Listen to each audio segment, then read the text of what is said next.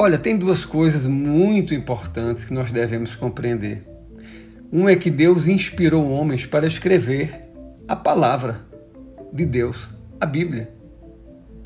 E nas próprias narrativas da palavra de Deus, nós podemos observar que ela sempre se cumpre.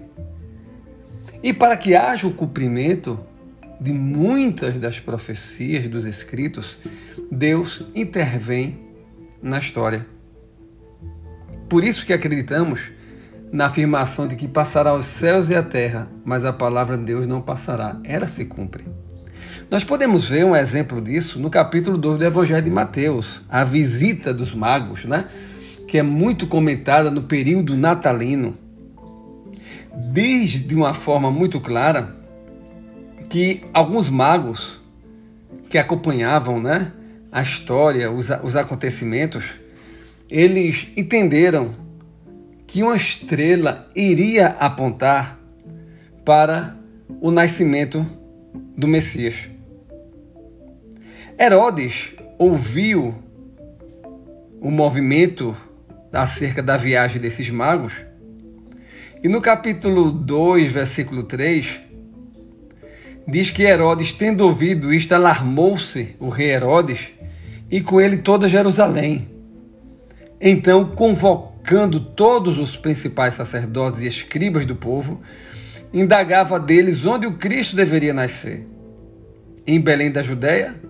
Responderam eles, porque assim está escrito por intermédio do profeta, que diz: E tu, Belém, terra de Judá, não és de modo algum a menor entre os principais de Judéia, porque de ti sairá o guia que há de apacentar o meu povo de Israel.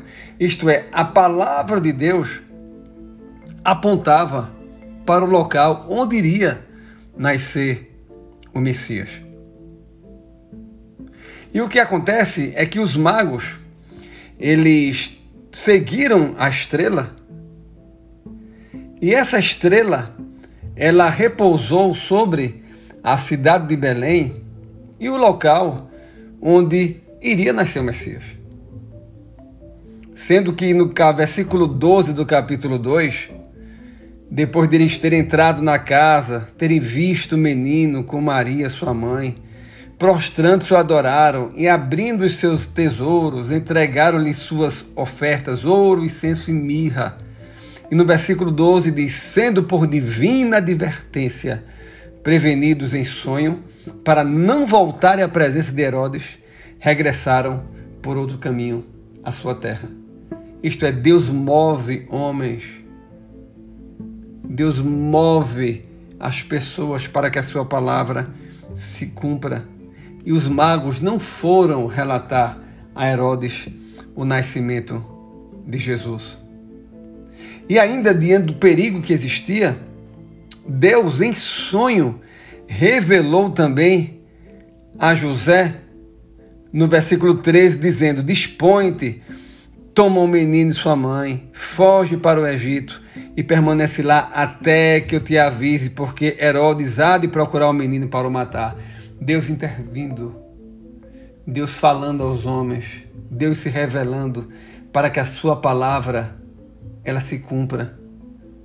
Como é que José poderia saber desta ameaça? Mas ele soube graças à anunciação por parte do Senhor.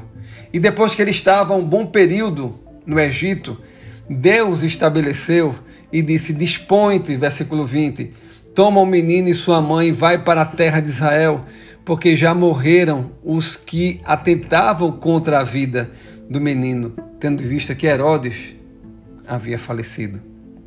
Mas José temeu porque Arquelau reinava na Judéia, em lugar do seu pai Herodes. Ele temeu que Arquelau ele atuasse com a mesma maldade. Aí José, sabe o que ele fez? ele decidiu ir para as regiões da Galiléia e foi habitar, sabe aonde? Numa cidade chamada Nazaré, para que se cumprisse o que fora dito por intermédio dos profetas. Ele será chamado Nazareno. Logo passará os céus e a terra, passarão os céus e a terra, mas a palavra de Deus não há de passar. Foi Deus que inspirou homens para escreverem a sua palavra, a Bíblia. E Deus move homens, move pessoas para que a sua história se concretize aqui na terra. Logo, olha, descanse. A vontade de Deus na sua vida vai se concretizar, vai se realizar. Olha, descanse. Deus vai revelar a você os passos a serem tomados para que a história que Ele estabeleceu para você se cumpra. Confie no Senhor e certamente você terá uma caminhada vitoriosa. Que Deus te abençoe.